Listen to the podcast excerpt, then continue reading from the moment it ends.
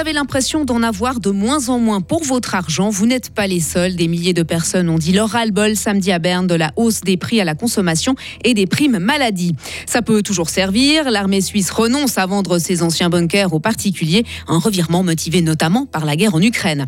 Les fribourgeois sont solidaires, la preuve avec la récolte astronomique réalisée par Bob Morlon et sa femme en faveur du Maroc. Gros boulot en perspective, trier toutes ces affaires pour les acheminer sur place. Il va pleuvoir très fort aujourd'hui, il y aura de gros orages aussi, maximum 22 degrés.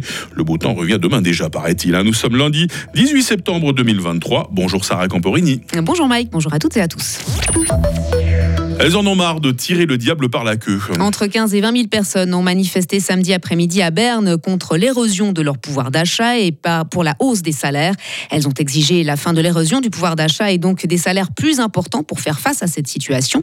Les syndicats et la gauche qui ont organisé cette manifestation ont visiblement bien réussi leur coup à un peu plus d'un mois des élections fédérales. Sur place, dans la capitale fédérale, notre correspondant Serge Jubin.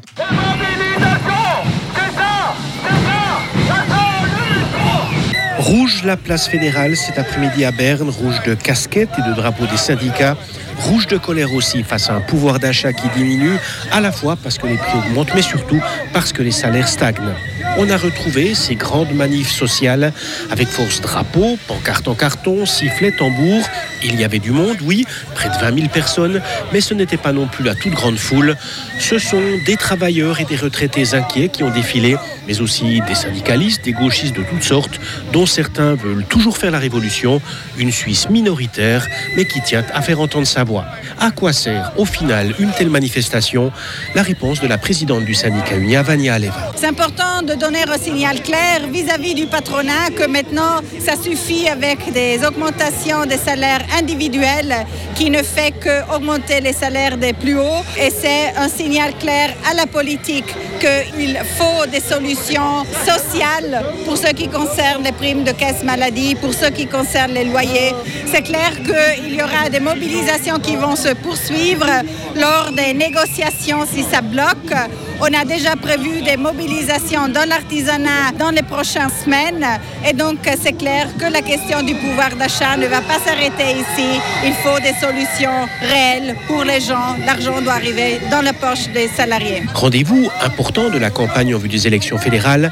La manif syndicale de ce samedi à Berne pour le pouvoir d'achat a permis de mobiliser, mais certainement pas de mettre le patronat et la droite sous pression. Et notre débat en vue des élections au Conseil des États sera justement consacré au pouvoir d'achat. Il aura lieu ce jeudi à 19h sur Radio Fribourg, la télé et sur Frappe. Mais avant cela, dans une demi-heure, la suite de ce reportage au cœur de la manifestation de samedi. Vous rêviez de posséder un vieux bunker de l'armée Eh bien, il fallait vous décider plus tôt. L'armée suisse a décidé de ne plus vendre ses installations et de se les garder sous le coude. Euh, nous devons faire avec ce que nous avons, commente son chef Thomas Susli dans les titres alémaniques du groupe Tamedia. Autrement dit, les bons vieux bunkers pourraient encore avoir une utilité militaire, même si leur position est publiquement connue.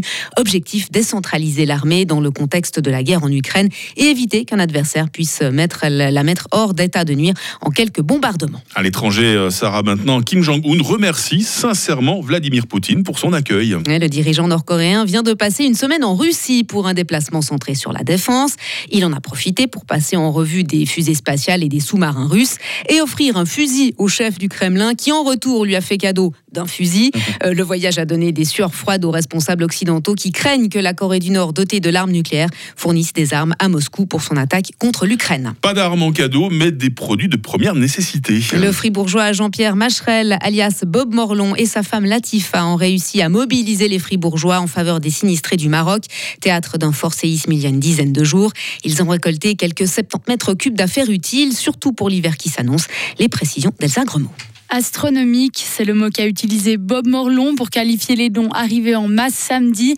Environ 70 mètres cubes d'affaires ont été récoltés au restaurant Le Petit Marrakech.